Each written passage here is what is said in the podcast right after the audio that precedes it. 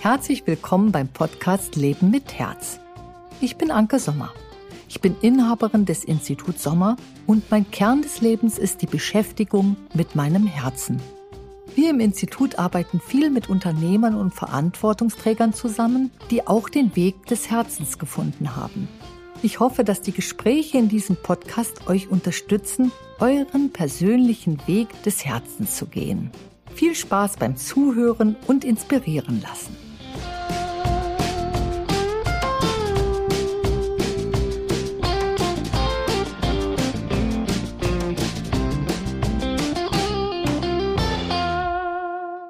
Hallo Holger, schön, dass ich dich heute treffe.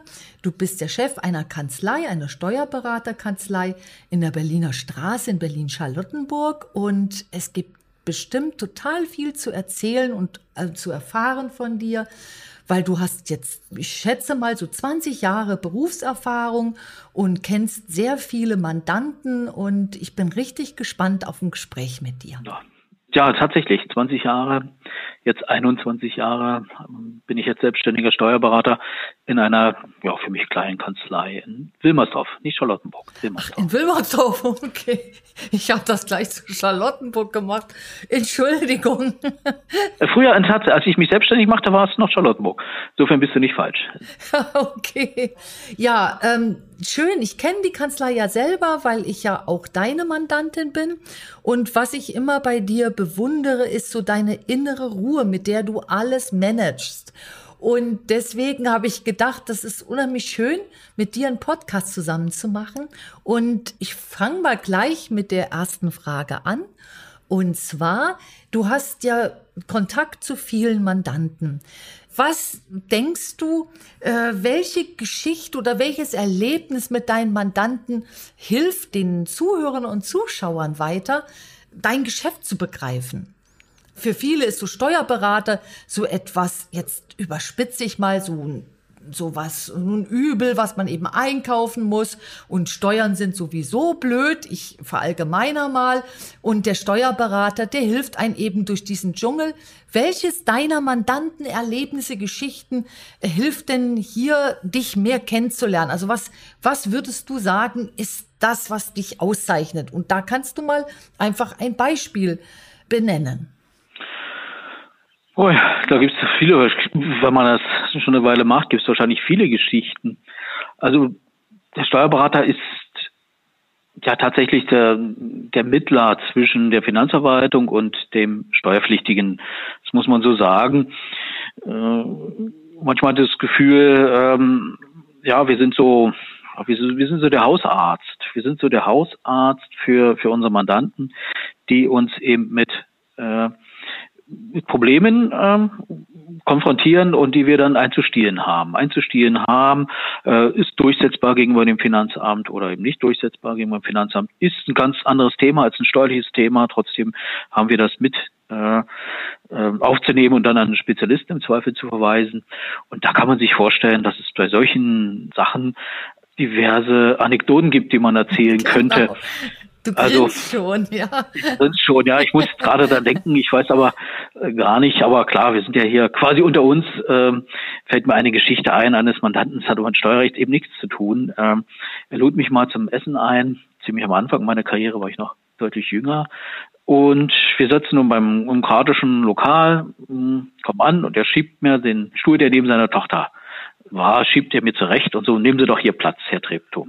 Ja, wo sie mich auch immer hinsetzen. Ne? Also ihm war es sehr wichtig, dass seine Tochter und ich quasi miteinander, äh, miteinander anbändelten und so was, was nicht gelangt, den Abend gelang auch die ganze Zeit nicht.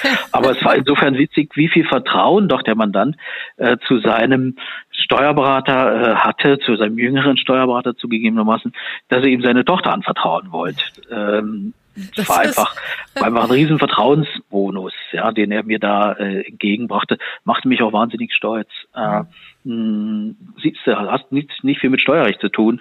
Ist nur die Anekdote, die mir jetzt, wenn man so plaudert, äh, da einfällt. Ich hab, ich gehe da gleich mal rein. Also erstmal finde ich die Geschichte großartig. Und da kommt mir gleich eine zweite Frage. Und zwar, das Motto dieses Podcasts ist ja immer Leben mit Herz. Und ähm, ich habe sehr viel erlebt, dass Steuerberater so schwer zu greifen sind. Deswegen meine zweite Frage an dich ist, was denkst du, was ist der Unterschied zwischen einem Steuerberater in seiner Typologie und einem Humanmediziner? Ui. Tolle Fragen, oder? Ui. Ich kann dir das versuchen, aus meiner Warte ja. tatsächlich zu beantworten, weil ich darüber schon mal nachgedacht habe. Mein Bild dieses Hausarztes, als ich mir dieses Mal ähm, erarbeitet habe, habe ich mir überlegt, warum ich Steuerberater äh, geworden bin. Habe gesagt, wir helfen auch Menschen wie ein Humanmediziner, nur die sind nicht krank.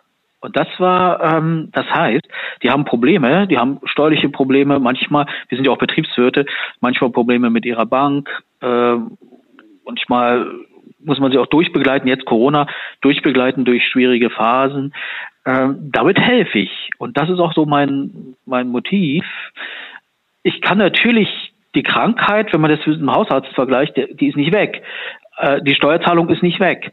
Ähm, die wird zu leisten sein. Aber man kann sie durch Stundungsanträge und so ähnliches dann zu mindern.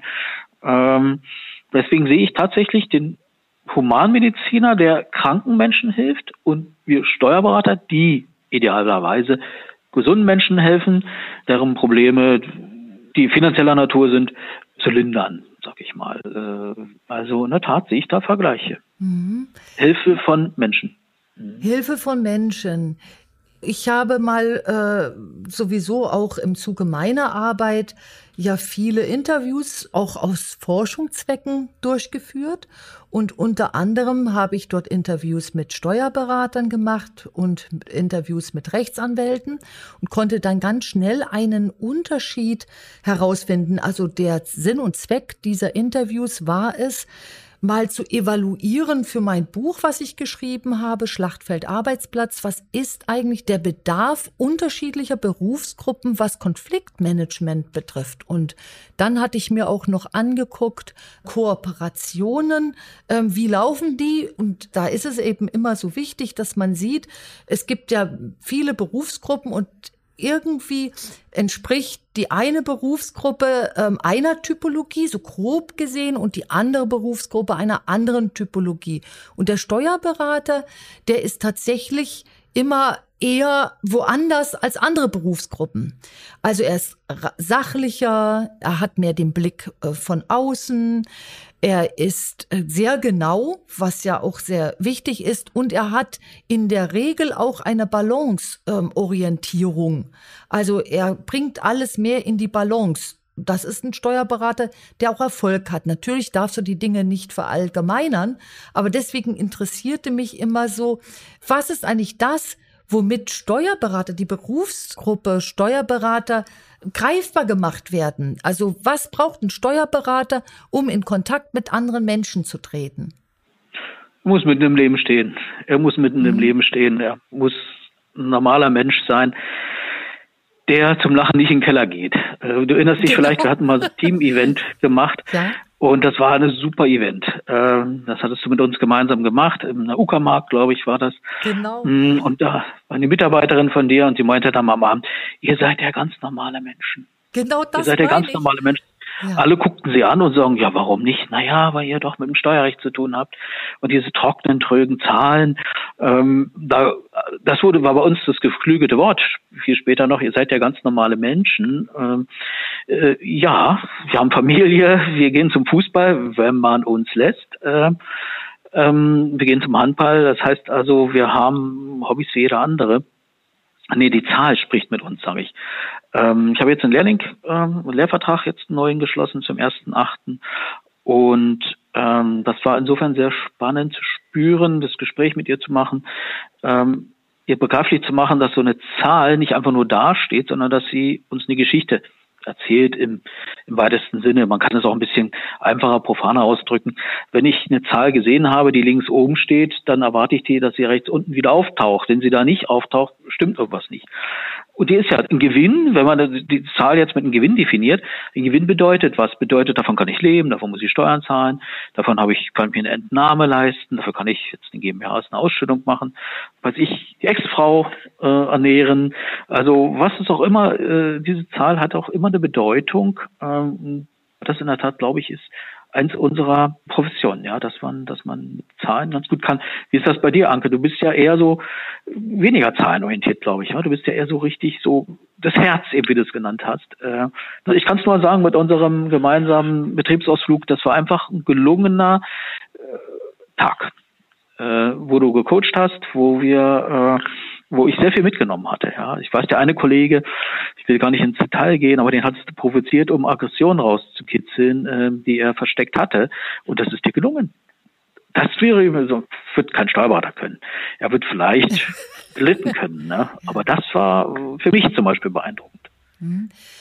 Ja, ich kann mich erinnern, da ging es darum, dass seine Aggression eigentlich der Kommunikation mit dem Team im Weg stand also ich habe die Aggression eher eher geführt, als sie zu provozieren, weil sie war ja die gesamte Zeit da. Und es war eben wichtig, dass ich ihm helfe, diese Blockierung, die er automatisch und ihm völlig unbewusst geschaffen hat zwischen ihm und den anderen, aufzulösen. Und damit ging's ja auch. Dann konnte er an diesem Team-Event teilnehmen und dann konnte auch ein Teil von eurer ähm, Kanzlei sein. Und er war durch diese Aggression immer ein Stück weit eben kein Teil, sondern er hat sich künstlich nach außen gesetzt. Das hatte ich damals beobachtet und da habe ich ihn unterstützt, eben ein Teil zu werden vom Team. Und du fragtest mich, wie ich das mache. Ähm, Zahlen sind für mich etwas sehr Übergeordnetes. Also für mich sind Zahlen sehr wichtig. Und also, dass mein Geschäft funktioniert, da ist sie wichtig. Aber ich habe immer diesen Blick fürs Ganze und schaue, ich erkenne dann durch meinen Blick eben, wo Störungen sind und schaue, wie ich diese Störungen wegmachen kann. Also mhm. wie kann ich einem Gegenüber helfen, störungsfrei zu sein? Und das sind meine Zahlen. Also Störherde sind für mich dann eine Verdichtung und ich sage, die muss weg aus der Kommunikation. Weil ähm, meistens äh, sind die Störungen ja nur deswegen da, weil sie ein unbewusst sind. Und in dem Moment, wo sie dir bewusst gemacht werden, kannst du auch mit dir umgehen. Aber wenn du gar nicht merkst, dass du dich selbst immer rausbringst, wie der Kollege, den du angesprochen hast, wie soll er dann jemals reinkommen? Mhm. Das mhm. ist so, das ist meine Art der Logik und mein, meine Art der Vorangehensweise. Also ich schaue immer, dass alles läuft. Das ist mir wichtig.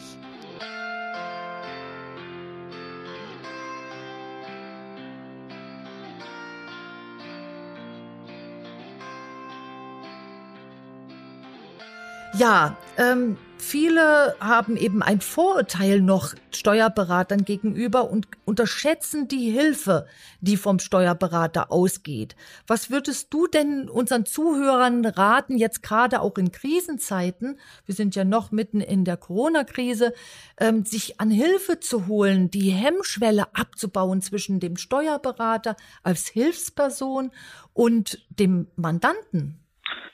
Also letztendlich, wir sind, wir sind Dienstleister und als Dienstleister will man dann ja auch helfen. Und du hast mich vorhin gefragt oder vorhin hast du es gesagt, der Unterschied zwischen Anwalt und Steuerberater, wir sind von unserer, von unserem Beruf an einer Dauermandatur interessiert. Das heißt, ein Mandant kommt jedes Jahr zu uns, wenn er zufrieden ist, und lässt sich die Steuererklärung machen. Das ist ja nicht derjenige, der die Einkommensteuererklärung üblicherweise macht, wo ich ihm auch sage, natürlich empfange ich ihn und sage, ähm, im Zweifel können Sie das auch alleine. Das muss ja auch ein Kosten-Nutzen-Verhältnis sein.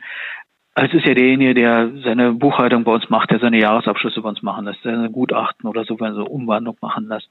Das sind schon ähm, die Mandanten des Steuerberaters. Und da hat jeder ein Recht darauf, dass er angehört wird, äh, dass sein Problem versucht wird zu erkennen und dann versucht wird, das Problem zu lösen, dass man ihm hilft.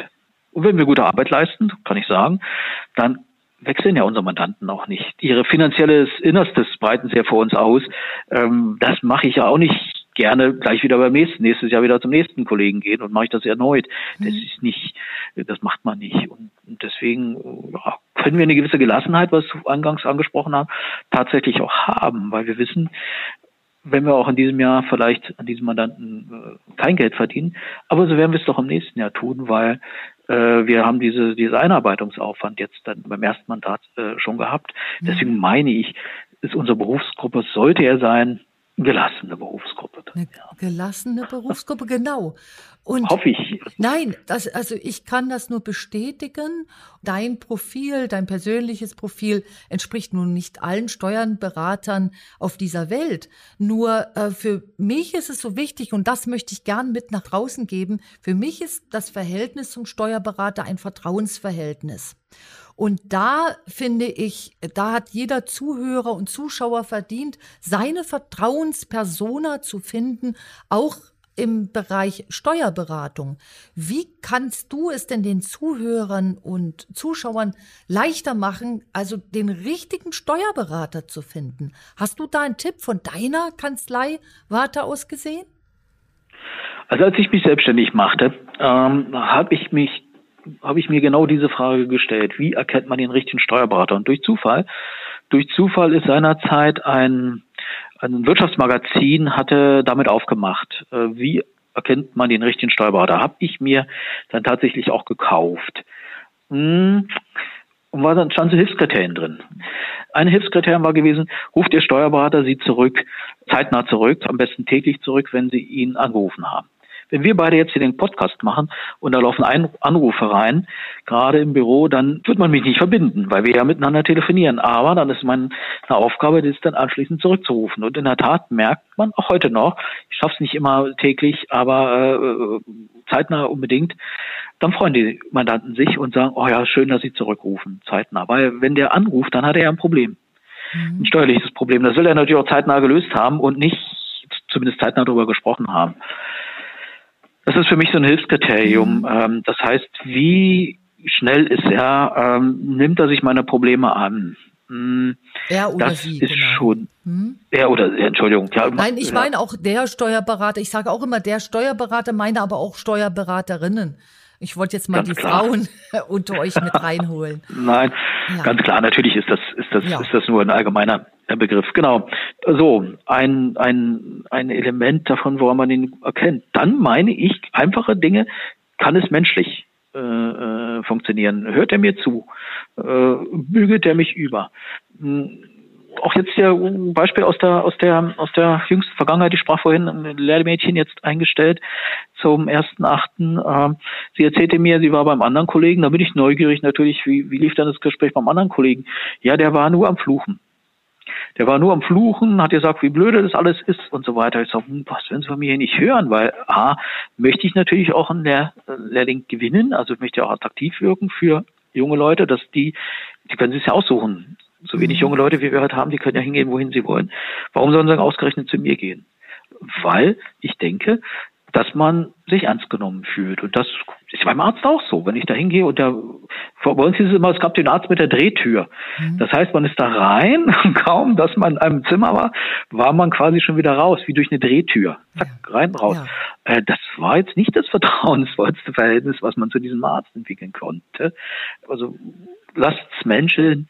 Also, also, ja, du sagst schon ganz wichtige Sachen. Hm? Also der Zuhörer kann eben einen ähm, Steuerberater seines Vertrauens so finden, dass er darauf achtet, dass der Steuerberater auch bereit ist, Zeit mit ihm zu verbringen. Natürlich gemäß, ähm, wie man das eben schafft also gemäß der Aufträge, die man eben hat. Es braucht einen langzeitigen Kontakt. Es braucht eben auch die Möglichkeit, ihn zu erreichen, Steuerberater, dass man nicht nur im Erstgespräch ihn spricht und dann eben immer nur mit anderen Menschen verbunden ist, aber nicht mehr mit einem Steuerberater. Das übrigens, liebe ähm, Zuhörer, war für mich der ausschlaggebende Punkt, zu dir zu gehen, zu Holger. Also Holger, weil ich habe bei dir eben erlebt, dass das möglich ist, dass ich auch mit dir sprechen kann und dann nicht einmal mit dir spreche und dann gar nicht mehr. Das finde ich gehört auch zu einem ähm, Vertrauensverhältnis und du bist bereit und ich finde, das ist auch ein Prinzip zum Erfolg einer einer guten Zusammenarbeit, beruflichen Zusammenarbeit. Du bist bereit, dir immer neue Gedanken zu machen für neue Möglichkeiten. Und ähm, ich bin ja ein ähm, Unternehmer, der ähm, wächst und der auch äh, immer neue Herausforderungen auch für dich bringt. Und du wächst mit. Und das wäre für mich jetzt auch ein Gütemaßstab für euch. Also wenn ihr selber ähm, Wirbelwinde seid, kreativ, dann braucht ihr natürlich auch einen Steuerberater, der diese Kreativität mitmacht. Und deswegen sage ich auch, dass mein Erfolg auch bedingt äh, etwas damit zu tun hat, dass ich ein so konstantes Verhältnis zu dir aufbauen konnte. Finde ich entscheidend. Also das würde ich unseren Zuhörern auch mitgeben. Und das tut jeder Berufsgruppe auch gut, dass man so ein Netzwerk beruflich hat, worauf man sich fest verlassen kann. Das finde ich sind so ganz wichtige Meilensteine. Das sind natürlich große Schuhe, die du mir da hinstellst. ähm, äh, also, hast du dir auch verdient. also ähm, ja, ja, natürlich muss äh, so ein Steuerberater mit seinem Mandanten mitwachsen. Will er auch. Will er auch. Wie gesagt, das ist ja das Interesse. Ähm, ich erinnere mich damals, wo wir, genau wo du sagtest, habe ich gesagt, du musst springen. Kannst dich daran erinnern, ähm, weil ich genau. mich da selber zurückversetzt führte, wo ich dann sage, bin ich bereit zu springen oder nicht, mm, wenn man jetzt mit Mitarbeitern anfängt und so weiter, das ist ja ein ganz anderes ähm, Arbeiten, als wenn man das ähm, alles alleine macht. Insofern denke ich, in der Dienstleistungsbranche ist das ja allgemein so. Und dann habe ich gesagt, ja, du musst springen. Und da hattest du auch lange nachgedacht, glaube ich. Und bist dann gesprungen, erfolgreich gesprungen. Ähm, also mhm. da geht es darum, liebe Zuhörer, ähm, wenn ihr solche Gemeinschaften braucht, also berufliche ähm, Synergien bildet, die euch unterstützen, euren Weg zu gehen, dann kommt ihr immer auch zu Schwellen. Und da möchte sich ein Unternehmen oder eure Unternehmung oder das, was ihr vorgenommen habt, verändern. Und da muss man wieder springen. Und dieser Mut, der ist zwar in einem Menschen drin, aber je nachdem, wie der eigene Verstand gestrickt ist, macht das einen leicht, diesen Sprung zu tun oder nicht. Und es ist tatsächlich so in der Unternehmensgeschichte ein Sprung mit Mitarbeitern und ohne Mitarbeiter. Und es macht schon mal ein Unternehmen ganz anders. Ja, ich kann mich sehr gut erinnern. Und ich bin gesprungen und habe es nicht bereut. Und mache jetzt genau. noch mal einen Change im Unternehmen. Also ich ähm, rate immer jemanden, der je länger du dein Unternehmen hast, desto besser ist es, dass du immer mal von Zeit zu Zeit drauf guckst. Du guckst auf Zahlen, ich gucke eben auf Abläufe und ich schaue mir dann in so einem Change, in so einem Wechsel an, wo laufen die ähm, Abläufe so, dass es viele positive Automatismen gibt und wo stimmt für mich der Ablauf noch nicht? Also wo ist der Haken im Getriebe? Und diesen Haken finde ich dann im Change und entferne ihn. Und dann kann man viel leichter springen. Also ich springe ungern oder ich bringe auch andere Unternehmen ungern über eine Wachstumsgrenze, wenn innen die Abläufe nicht ziemlich störungsfrei laufen. Und das ist immer so mein Parameter und das machen wir natürlich als Institut Sommer auch immer wieder durch. Deswegen Menschen, die uns schon lange folgen, die werden immer sehen, dass sich die Website so alle drei bis vier Jahre nochmal verändert und das liegt genau an diesem Change. Weil wenn so viel los ist, dann übersieht man ja Sachen und dann geht man eben in den Wechsel. Und das machst du ja auch. Wenn du mit mir jetzt wächst, ähm, denkst du ja die Zahlnummer von einer anderen. Warte ab, guckst, äh, ob ich in der richtigen Rechtsform sitze oder, also ich bin ja Einzelunternehmer. Ja. Und äh, wann macht, äh, macht ein Sprung dort äh, in eine andere Form Sinn oder macht das Sinn? Und da, liebe Zuhörer, ist es eben wichtig, dass ihr euch immer mit den Experten austauscht. Und ähm, ja, und du bist eben in Sachen Steuerberatung ein Experte. Also das war, das war mal, ich hatte mal so eine Weiterbildung gemacht zu einer Zusatzqualifikation und der entsprechende Dozent war ein ehemaliger Richter, der hat mir gesagt, ihr müsst euch ein erstklassiges Netzwerk aufbauen. Mhm. Das war sein, das war sein, will ich sagen, jeder zweite Satz, aber es war ihm immer sehr, sehr wichtig und deswegen hat sich es bei mir eingeprägt, also ein erstklassiges Netzwerk und keine Sauf, Bett oder Golf Connection. Und ich glaube, da hat er äh, sehr, sehr, sehr recht, ja, sondern mit mit Profis soll man sich dann halt umgeben und nicht dann mit, natürlich kann man äh, Golffreunde haben, wobei ich nicht, mhm. nicht Golf. Das heißt, wenn man, ich weiß gar nicht, beim Golf ist es, wenn man niedriges Handicap ist, dann ist, hat man, dann ist man gut oder wenn man hohes Handicap hat. Ich weiß es gar nicht, weil ich eben kein Golfer bin. Jedenfalls heißt, wenn man besonders gut ist, kann man ja nicht mehr besonders viel im Büro sein, weil man dann mhm. relativ viel draußen auf dem Golfplatz ist. Deswegen, also ich bin kein Golfer, aber ich fand dieses sehr, sehr, was du auch sagst, äh, Netzwerk, welches den Namen verdient und nicht nur, also ich weiß, junge Leute sind ja da ganz verrückt momentan danach, Netzwerken, Netzwerken, Netzwerken. Aber ich denke mir, zum Teil ist es dann auch dieses, was dieser oder Statesman, dieser ehemalige Richter sagt, Saufbett oder Golf Connection. Und ich glaube, das hilft mir dann auch nicht weiter, wenn ich wirkliche äh, Nöte habe. Wie gesagt, ich bin zu dir gekommen, wo ich auch dieses Gespür hatte, dass wir vielleicht in meinem Unternehmen ähm, ja, was ändern müssten oder einfach mhm. mir selber meine innere Stimme. Ich kann ja mit mir durchaus ähm, selbst sozusagen ins Zwiegespräch gehen, ähm, nachdenken, was lief gut, was lief schlecht. Aber wenn man da so einen Input bekam, das hilft dann schon ein, ich sag mal, in die richtige Spur zu finden. Da findet man natürlich dann auch die Lösung, wenn man sich mit seinem eigenen Unternehmen beschäftigt. Was man ja selbst und ständig eigentlich immer tun immer sollte. Immer tut, genau. Und du bist ein ähm, sehr gutes Anzeichen dafür, liebe Zuhörer und Zuschauer, äh, dass man eben äh, nicht nicht erfolgreich sein muss, äh, damit man eben mal eine Frage los wird, sondern dass gerade wenn man erfolgreich ist, äh, ist es gut, diese Öse zu finden, die ein vielleicht noch an negativen Abläufen festhagelt. Und das hat, war ja bei dir dann auch ganz schnell behoben. Und da braucht es einfach mal diesen Blick von außen, was kann man tun? Und was ich auch bei dir so sehr ähm, gut finde, ist, dass du dir eben schon frühzeitig Gedanken gemacht hast. Und so waren ja auch deine Fragen gestrickt. Äh, wie bringe ich meine Kanzlei ins Alter? Also wie bleibe ich immer mit dem, äh, mit der neuen, nachrückenden Generation verbunden? Und diese deine Frage von damals hat ja gezeigt, dass du nach vorne denkst. Und das ist ja auch ein Erfolgsgarant. Also du bist, wie gesagt, ein gutes Zeichen dafür, dass auch wenn man Erfolg hat, es gut ist, sich mal einen externen Blick mal reinzuholen, drauf gucken zu lassen und dann läuft's gut weiter. Ja. Ja, weil viele sich auch beim Coaching immer vorstellen, man muss dicke Probleme haben, um eine Unternehmensberatung zu haben. Nein, du brauchst nicht dicke Probleme, sondern das Ziel ist ja, das Positive zu stärken und positiv weiterzumachen. Und wächst du nämlich weiter und bist nicht in so einem positiven Raum, dann verlierst du Kraft und Gesundheit. Und davor muss man sich schützen.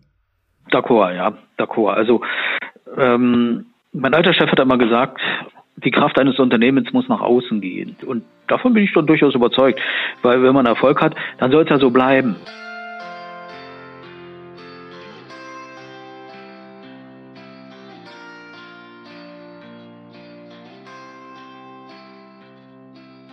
Du hast gesagt, es ist nicht so einfach, äh, beständig zu sein, auch in seinem Erfolg, also bestehen zu bleiben. Es gibt sonst diese Kometen, die mal aufsteigen und dann aber auch wieder untergehen. Und du bist ja jetzt schon seit 20 Jahren da. Was würdest du denn sagen, ist dein, ähm, es ist immer schwierig, wenn man über sich selbst redet, aber vielleicht gelingt's dir, dein Erfolgsgeheimrezept? Also was hat dich eigentlich äh, dazu gebracht, so also stetig weiter dich auszubauen, veränderungswillig zu sein und eben immer neue Mandanten auf dich aufmerksam zu machen. Wie machst du das? Das kann man ja auch auf andere Bereiche übertragen. Uiuiui, vielleicht kann ich da, also eins glaube ich ist Fleiß. Mhm. Ist Fleiß.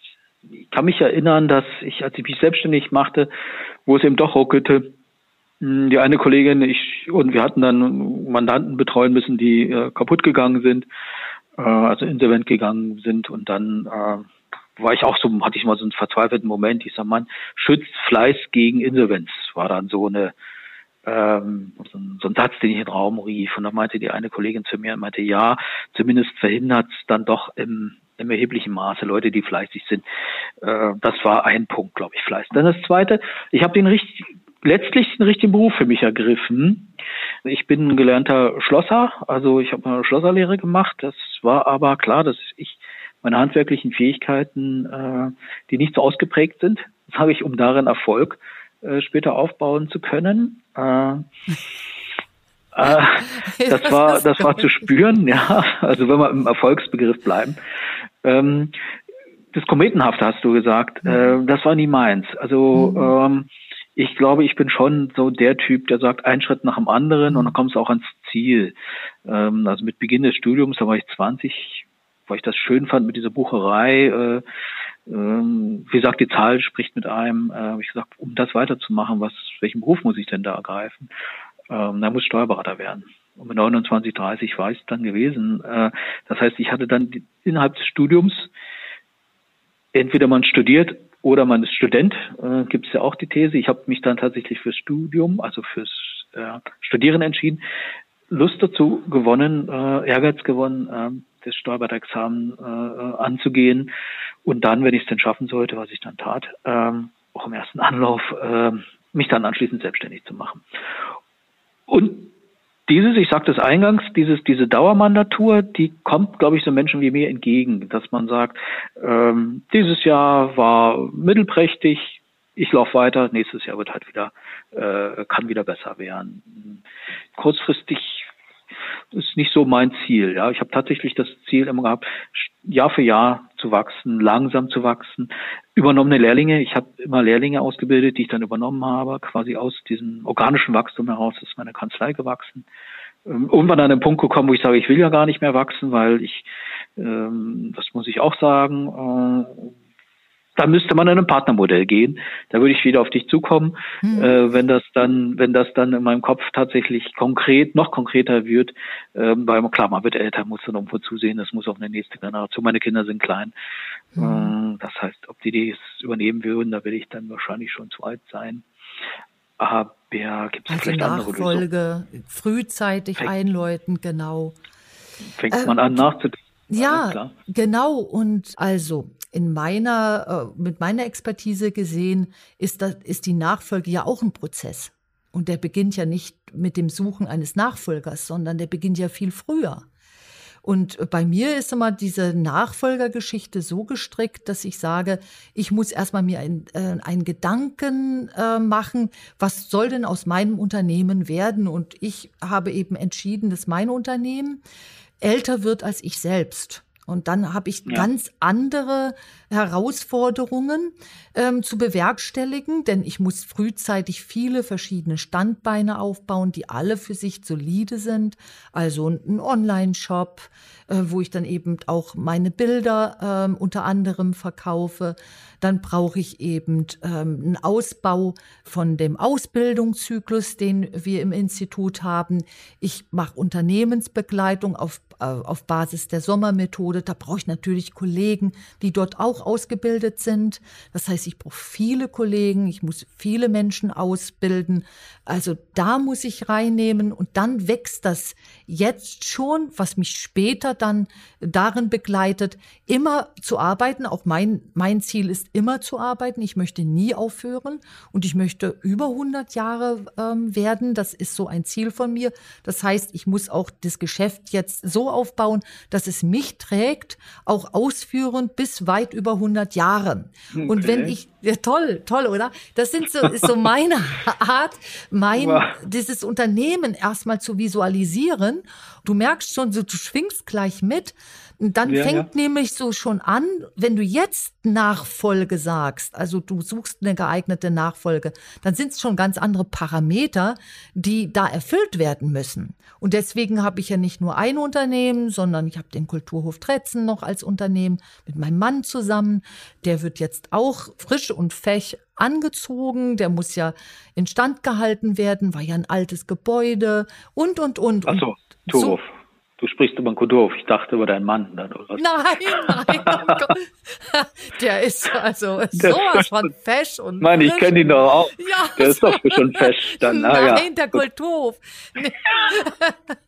Danke, dass du das aufklärst, Holger. Nein, ich meinte diesen Hof, der war nämlich in die Jahre gekommen und der muss investiert werden. Und wenn das alles älter werden soll als ich, dann muss ich jetzt natürlich darin investieren und muss mir Geschäftsmodelle aufbauen, die dann auch tragfähig sind. Und dazu braucht es auch viele gute Kollegen, die findet man auch nicht so einfach, womit man eben gut zusammenspielt. Und da gliedert sich dann die Nachfolge mit rein. Ich habe meine äh, Tochter und ihr Bekenntnis, dass sie sehr gerne die Nachfolge antritt. Und da möchte ich aber auch ähm, immer alle Offenheit drin lassen, dass sie auch jederzeit sich, wenn sie das denn wollte, in eine andere Richtung auch entwickeln kann. Aber natürlich, in meinen Augen, ist sie eine geniale Nachfolge. Aber wir sind ja beide noch jung, will ich mal sagen. Ich äh, beziehe mich hier auch mit in das Junge. Bloß ich denke natürlich jetzt schon äh, darüber nach. Aber lege eben das nicht fest, sondern ich sehe mich da immer als so ein Ermöglicher. Ja, und deswegen finde ich es auch gut, dass du diese Nachfolgegeschichte schon in deinem Kopf hast. Das finde ich sehr, sehr klug.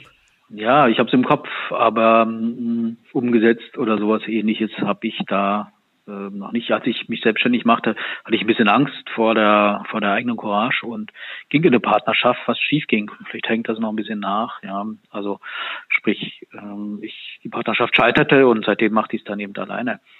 Ähm, das, das aber ich war damals auch 20 Jahre jünger, das muss man sagen. Ja, aber ähm, das, was du da erlebt hast, erleben ja unheimlich viele jetzt mal von deinem Beruf abgesehen, also berufsübergreifend, dass Kooperationspartner eben zu finden auch schwierig sind. Ja. Und dann entstehen eben Konflikte, wenn das ganze Ding nicht auf der Augenhöhe ist. Also da habe ich ja auch, erinnerst du dich vielleicht dran, da hatte ich ja viele Gespräche auch und Forschungsarbeiten dazu geleistet, was eben eine Kooperation zum Zerbrechen ähm, bringt. Mhm. Und unter anderem war es die fehlende Augenhöhe.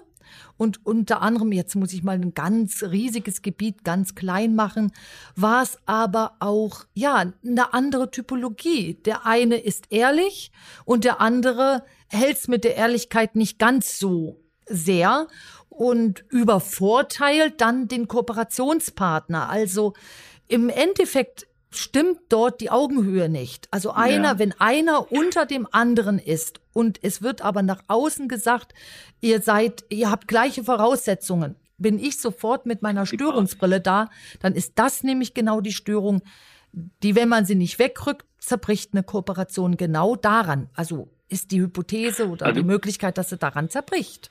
Also das könnte so sein. Also ich war, wie gesagt, junger Berufsanfänger. Mein Partner hat, er war schon einge, für der Steuerberater und halte es für sehr, sehr, sehr wahrscheinlich, dass es so war, dass ich nicht die Augenhöhe zu ihm hatte. Aber positiv, die Geschichte geht dann positiv aus. Wir trafen uns neulich mal bei einer Fortbildungsveranstaltung und das war, ich will nicht sagen ein Herz und eine Seele, aber es war richtig harmonisch, richtig schön über alte Zeiten, die wie gesagt in der Partnerschaft nicht immer, war eine kurze Partnerschaft, ein halbes Jahr. Wir hatten uns gegenseitig eine Probezeit dann quasi vereinbart, die ich dann wo ich dann sagte, nee, ich kann es auch alleine. Aber das war, also da ist nichts zurückgeblieben, würde ich sagen. Da ist mhm. nichts zurückgeblieben. Das war sehr schön zu spüren. Vielleicht, weil wir dann jetzt Augenhöhe hatten. Ja. Genau. Damals noch nicht hatten. Das wäre jetzt Vielleicht, meine Hypothese. Genau.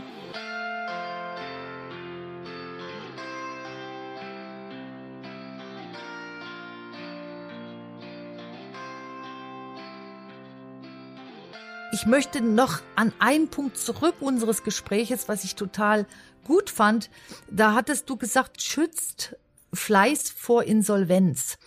Und dann hattest du danach noch so gesagt, was eigentlich deine Erfolgsattribute sind. Und ich lese die einfach nur mal vor. Und zwar steht jetzt auf meinem Blatt Fleiß, Wille, Ehrgeiz und Langfristigkeit.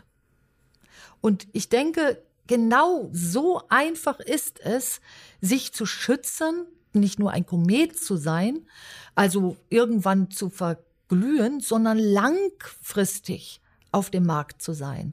Und diese Langfristigkeit ist ja etwas, was sehr gut tut in einem Geschäft. Mag sein, dass der eine dann eben beginnt und dich beim Beginnen total weit überholt, aber vielleicht bleibt der ja auch irgendwann stehen, weil ihm die Luft ausgeblieben ist. Und deswegen äh, in Zeiten wie dieser ist es auch wichtig, mal über Insolvenz nachzudenken. Was kannst du denn aus deiner Warte sagen, was schützt denn vor Insolvenz, wenn du einfach nur ein paar Faktoren benennst? Also ich weiß, also wie, da sind Dramen dahinter, aber hast du schon so etwas wie eine Ahnung, was vor Insolvenz schützen könnte? Also die Insolvenzgründe sind ja in der Regel die Zahlungsunfähigkeit, die Illiquidität. Es gibt noch weitere, es gibt noch die Überschuldung, aber ähm, der tatsächliche in der Praxis äh, antreffende Insolvenzgrund ist die Zahlungsunfähigkeit. Und das ist natürlich jetzt in der Corona-Zeit äh, das heikelste Thema äh, schlechthin. Hm, was schützt vor Insolvenz? Ähm, sicherlich unternehmerische Umtriebigkeit, zu sagen, dieses mhm. Geschäft läuft nicht mehr. Mhm. Ich muss sehen, dass ich es umstelle, dass ich was anderes mache. Stichwort an der Stelle Digitalisierung. Aber das ist auch wahnsinnig schwer. Es gibt nun mal Bereiche, wo äh, uns ein Computer oder ein Roboter nicht die Haare schneiden. Sollte er im Übrigen auch nicht, äh, weil irgendwann brauchen wir Menschen uns dann gar nicht mehr. Das kann auch nicht richtig sein, glaube ich. Aber wenn wir alles in diese digitale Welt versuchen zu transformieren.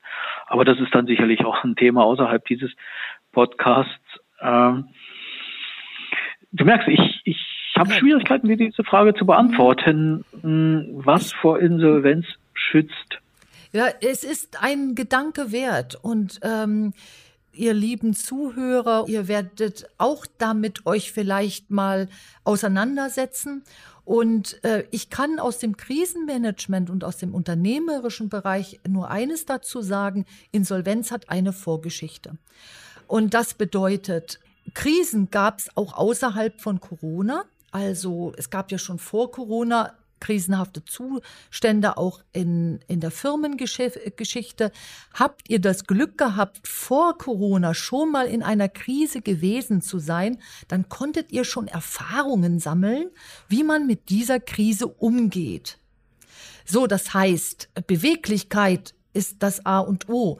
Und je mehr Druck kommt, desto mehr gibt es so Mechanismen in einem Menschen, der wird dann unbeweglich, der wird starr und je mehr er dann in den Frontallappen rutscht, also in seinen Verstand rutscht und dann auch noch dort starr und stur geprägt ist, dann hat das schwierig. Je näher er einer Zahlungsunfähigkeit kommt, die kann man ja vorher schon erkennen, aktiv zu werden, parallel ähm, Alternativen herauszuarbeiten. Also Krisen bedeuten immer, du musst den Fokus versiebenfachen. Du musst siebenmal mehr tun. Das ist so für mich so eine Pi mal Daumenrechnung. Siebenmal mehr Energie aufwenden als sonst, um die Krise abzuwenden. Und dann hast du eine höhere Wahrscheinlichkeit, eine Insolvenz auch abzuwenden, ohne dass du in eine Zone gehst, die heißt Insolvenzverschleppung. So, und Krisen haben immer, also machen immer was mit dir selber, ja. Und du hast immer ähm, mit dir zu kämpfen oder auch mit deinen Ängsten zu kämpfen, aber du musst die eben führen. Weil ansonsten wird es schwierig. Also von meiner Seite sage ich, äh, bleibt beweglich. Und wenn ihr das gerade nicht schafft, beweglich zu bleiben, dann holt euch Hilfe, um wieder in die Bewegung zu kommen. Das wäre jetzt mein Mittel gegen Insolvenz. Ja, ja klar. Also beweglich finde ich sicherlich richtig, wobei ich natürlich Verständnis habe für Leute, die sagen, ich bin wie gelähmt. Ja, also das kann ich menschlich gut verstehen. Aber klar, die Sanktion ist unerbittlich. Ja, also deswegen ist es ja auch ein Antrieb. Häufig sind ja auch Ängste. Das Selbst, was treibt den Selbstständigen an? Was ist unser Motiv? Ist, hm. Von vielen Selbstständigen ist das Motiv, ähm, sich zu bewegen, fleißig zu sein und so weiter, auch einfach Existenzangst zu sagen, wenn ich jetzt die Hände in den Schoß lege, dann scheide ich aus aus dem Markt. Das ist ja unerbittlich. Äh, das kann ich auch verstehen. Ja, wenn da jemand sagt, äh, ich, ich muss rennen, ich muss rennen, das treibt uns ja an, macht uns gesellschaftlich wahrscheinlich krank, aber äh, ist nun mal so, ja, wahrscheinlich. Also es klingt jetzt ein bisschen ich, destruktiv. Ich find, aber, aber du weißt, was du meinst, ja? Du weißt, ja, ich, ich weiß.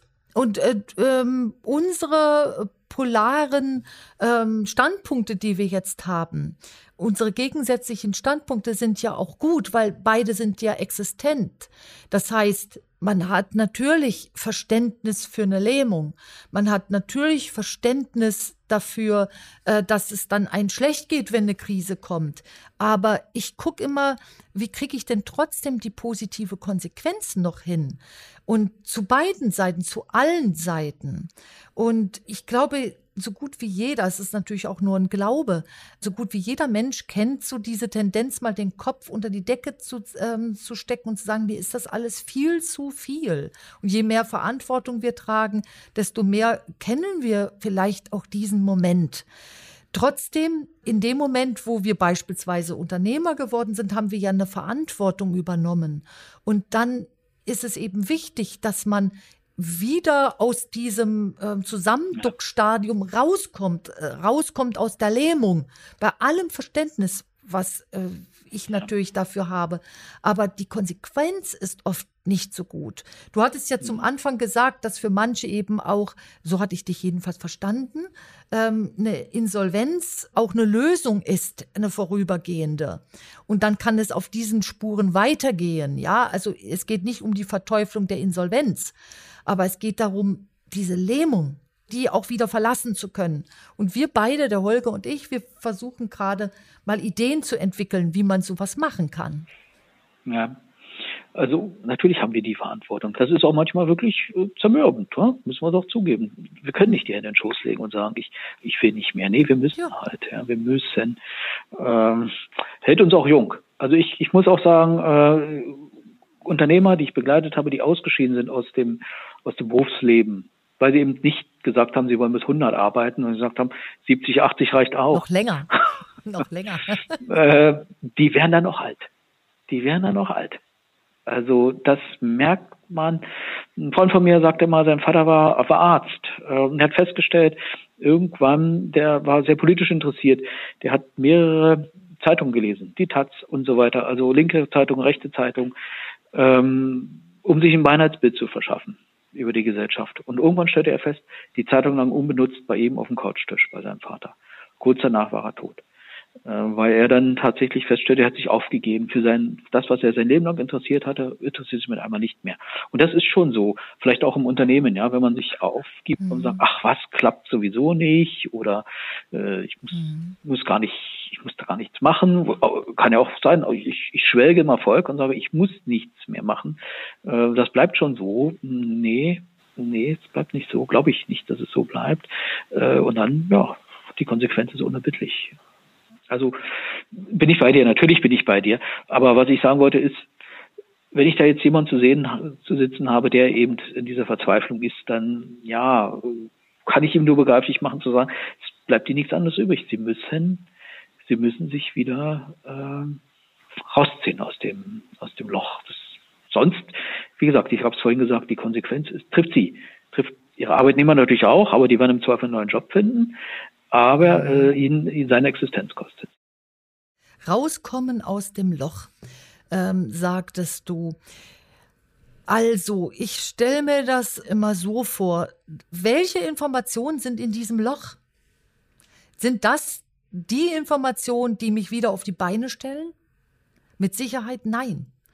Also ich denke, wenn man mal in dieses Loch reingestiegen ist und da drin bleibt, dann kriegt man ganz viele Informationen, die eben diesem Loch gemäß sind. Also du schaffst es nicht und ähm, du gehst noch daran kaputt. Es ist alles viel zu viel. Wofür tust du das? Also das sind so diese Lochgedanken. Und äh, weil ich deine Metapher jetzt einfach äh, mal weiter nutze. Und je mehr ich diese Gedanken denke, desto tiefer mhm. steigt steige ich in dieses Loch ein und desto mehr rieselt Sand von oben nach. Das heißt, irgendwann bin ich da drin verbuddelt und dann da noch rauszukommen, wird immer schwieriger.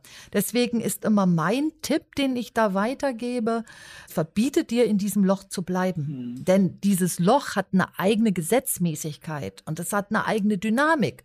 Und diese Dynamik macht es dir immer schwieriger, aus diesem Loch rauszusteigen.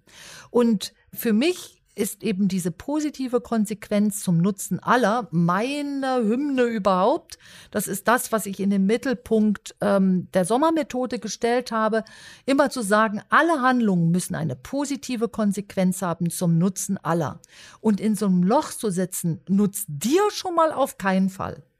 So, also fliegt diese Option schon mal für mich raus.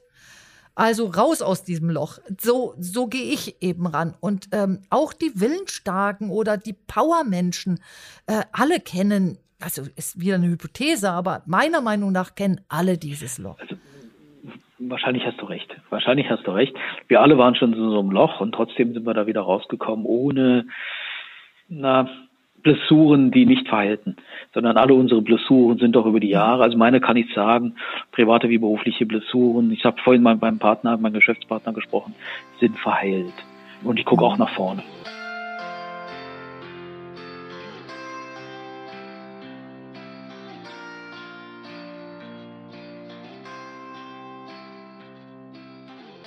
Ich würde gerne jetzt da so einen Bogen äh, schaffen. Was ist eigentlich das, was du heute noch in dem Podcast loswerden möchtest? Also was ähm, hast du noch eine Frage auf Lager oder noch einen Gedanken, so womit wir den Podcast schön runden können? Also wir sind ja auch in recht schwere Themen gegangen. Ähm, Insolvenz sind wir reingegangen. Aber wir haben uns auch mal die Erfolgsprinzipien angeguckt und also was bringt einen eigentlich äh, dazu, lange erfolgreich zu sein? Wie hält man sich in den Erfolg und ist nicht nur ein verglühender Komet am Himmel? Welcher Gedanke fehlt dir da heute noch? Oder welche Frage hast du noch? Auch wenn du mich so fragst, wie wir das schön ausklingen lassen, dann muss ich sagen, fällt mir gerade ein Bild sprichst ja auch mal in Bildern. Da fällt mir ein, ein Frühlingstag, ein schöner, warmer äh, Frühlingstag, wo man an einem See sitzt und ein Glas Wein trinkt. Das muss ich dir sagen, fällt mir ein, wenn ich an positiven Ausblick denke. Also meine Wünsche sind dort so bescheiden. Mit Freunden zusammensitzt, einfach wieder, hm, und das glaube ich wird auch passieren, ja, also in allzu naher Zukunft wird das auch sein. Darauf freue ich mich, ähm, wo man dann auch ich sag mal, die Sorgen loslässt. Wenn man dieses Corona mit einem Loch verschreiben möchte, dann, das ist dann abgeschüttelt. Jedenfalls für den Moment. Das wird uns ja begleiten, aber für den Moment, dass man sagt, nee, ich, ich, ich atme wieder Optimismus. Also ich für meinen Beruf auch keinen Optimismus arbeiten. Wir haben äh, atmen, aber für, für die Menschen da draußen, weil das fällt mir schon auf. Ausgang des Winters, dass die Leute gereizt sind, dass die Leute äh, genervt sind, die Nerven liegen blank heißt es. Ähm, das finde ich schön, wenn da wieder mehr Freude, mehr Lebensfreude reinkommt. Äh, und das glaube ich auch dran, weil alleine an dem Frühling, glaube ich, der wird kommen. Also ich muss sagen, ich war immer schon also begeistert, ein Wochenende äh, als Ferien zu erleben. Also ich gestalte meine Wochenenden, sofern ich sie frei habe, immer so, als ob ich in Urlaub fahre und frei habe und tolle Sachen mache. Und Corona hat mich wirklich um einen Punkt bereichert. Ich bin natürlich früher auch viel rausgegangen und habe dort meine meinen Urlaub gemacht in Anführungsstrichen und jetzt äh, schätze ich so sehr meine vier Wände und äh, feiert die richtig ab. Am letzten Wochenende haben mein Mann und ich einfach ähm, so Filme angestellt, so Dokumentation über Orte am Meer. Die liefen die ganze Zeit so nebenbei und wir haben dabei fürstlich gefrühstückt und haben Musik gehört und es war so eine tolle Atmosphäre. Und da habe ich so gedacht, dass mich das auch beschenkt hat. Also nochmal anders zu denken und dass mir diese vier Wände unheimlich viel Spaß machen und dass ich äh, noch viel grüner geworden bin als vorher. Grün, was Pflanzen betrifft. Ich liebe ja schon immer Pflanzen. Ich habe so viel Ableger jetzt gemacht, mit meiner Tochter auch gemeinsam. Und das sieht bei uns so ein bisschen aus wie im Gewächshaus. Also da, das sind so Sachen, so diese ganz einfachen mhm. Sachen, die bringen auch äh, wieder auf gute Gedanken. Und das möchte ich unseren Zuhörern schenken. Macht nicht äh, durch schwierige Sachen euch wieder gute Gedanken, sondern guckt, was ihr ganz in eurer Nähe habt und gestaltet euch daraus etwas Schönes. Und so kommt ihr viel schneller, äh, solltet ihr mal in so einem Loch landen, da auch wieder raus. Das wäre so mein Schlusstipp ähm, heute. Hast du noch Nee, ja, ich, ich finde das insofern ganz schön. Wenn, es, wenn du sprichst, denke ich dann, wie ich mit den Jungs, ich habe zwei Jungs, ähm, Halmer spiele und äh, Mühle und Dame spiele und Schachspiele und Skat spiele. Das heißt, ich habe dieses Skatspiel beigebracht, ähm, die alten Spiele quasi wieder rausgeholt habe, außerhalb des Tablets und so weiter. Ich sage mal virtuelle Welt, reale Welt. Und das muss ich sagen, hätte ich sonst wahrscheinlich auch weniger gemacht oder so, dass man da die Zeit dann tatsächlich mit der Familie ja. äh, verbringt und ja, wie gesagt, Romy und Kanasta muss ich Ihnen noch beibringen. Das ist dann der nächste Schritt. Ähm, aber Skat und solche Sachen, Halmer, ja, gut, Halmer denke ich kann man noch, aber Skat kann kein Mensch mehr, glaube ich jetzt. Ähm, das war schön, da zusammenzusitzen und diese Familienzeit zu genießen. Da hast du schon recht. Und trotzdem, ich bin auch ein Mensch, der draußen ist. Äh, ja, natürlich. natürlich. Äh, also, und die Natur geht uns ja nicht verloren. Genau. Ja, die Natur geht uns ja nicht verloren. Wir, ja, und es gibt auch eine Zeit nach Corona. Genau. Und da, da bin ich, ich fest von überzeugt. Ja, also lass uns wirklich positiv beenden. Das meine ich damit. Genau. Und ja, ich bedanke mich sehr für dieses schöne Gespräch mit dir. War ganz toll und ich bin der Meinung, wenn sich das so weiterentwickelt und wir vielleicht noch die eine oder andere Idee haben, war das heute auch nicht unser letzter Podcast. Na, das wäre schön, wenn wir das wiederholen können. Ja, sehr, sehr gerne. Ich bedanke mich auch bei dir, Anke. Auch für mich ein ganz neues Medium. Ich war noch nie in einem Podcast äh, selbst Teilnehmer, lediglich äh, Konsument. Insofern einfach spannend. Ja, mal was Neues. Toll. Hast du sehr, sehr schön gemacht. Ja, Dankeschön. Hat mir Spaß gemacht. Genau, das höre ich gern. Mir auch, mir auch. Also, dann vielen, vielen Dank, dass du da warst. Danke, Anke. Ganz meinerseits. Okay, tschüss. Tschüss.